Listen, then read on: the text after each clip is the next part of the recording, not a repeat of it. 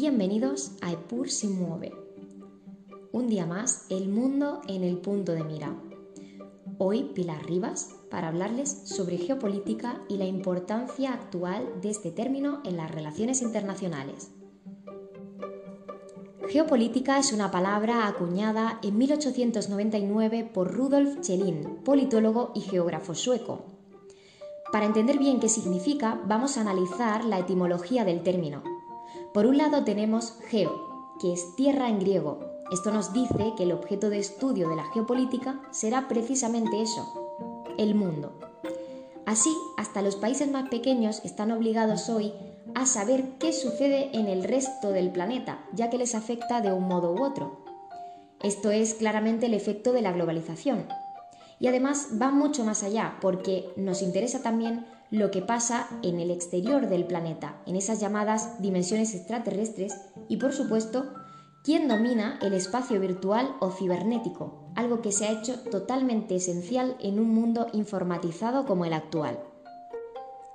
Por otro lado, tenemos la segunda parte de la palabra, política, que si vamos al diccionario de la Real Academia Española, podemos coger varias acepciones para entenderla bien.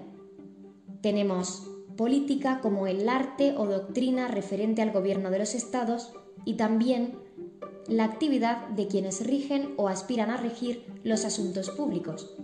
Componiendo estas dos acepciones podemos definir de una forma muy sencilla y corta lo que significa geopolítica.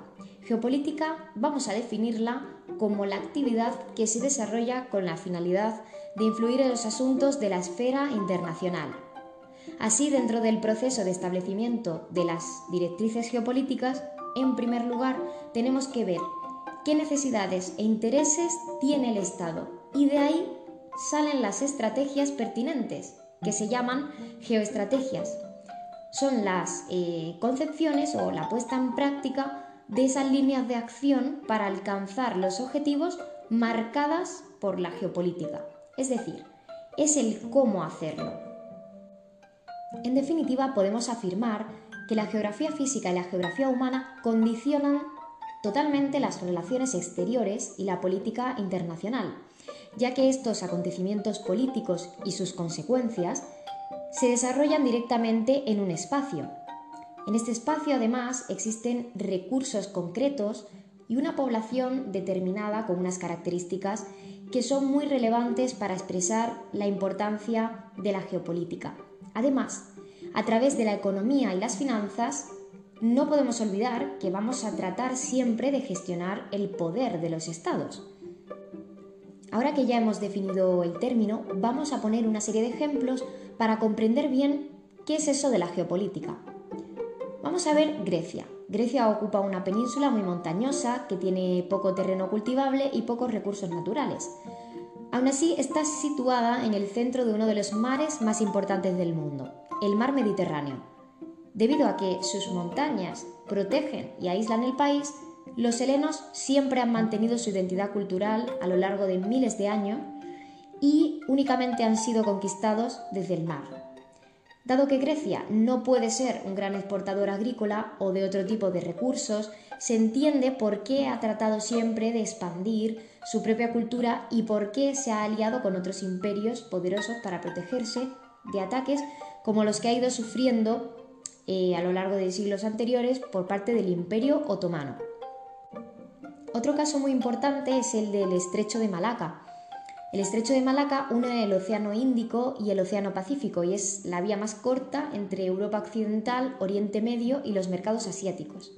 Su importancia comercial para las relaciones entre la fábrica del mundo, que son pues, todo el sudeste asiático, especialmente China, y un mercado tan importante como el europeo, ha hecho que sea posible que la República Popular China y Taiwán hayan conseguido llegar a acuerdos para facilitar el comercio en la zona eh, de camino al estrecho, ya que por este área, fijaos, se desarrolla más del 50% del comercio mundial.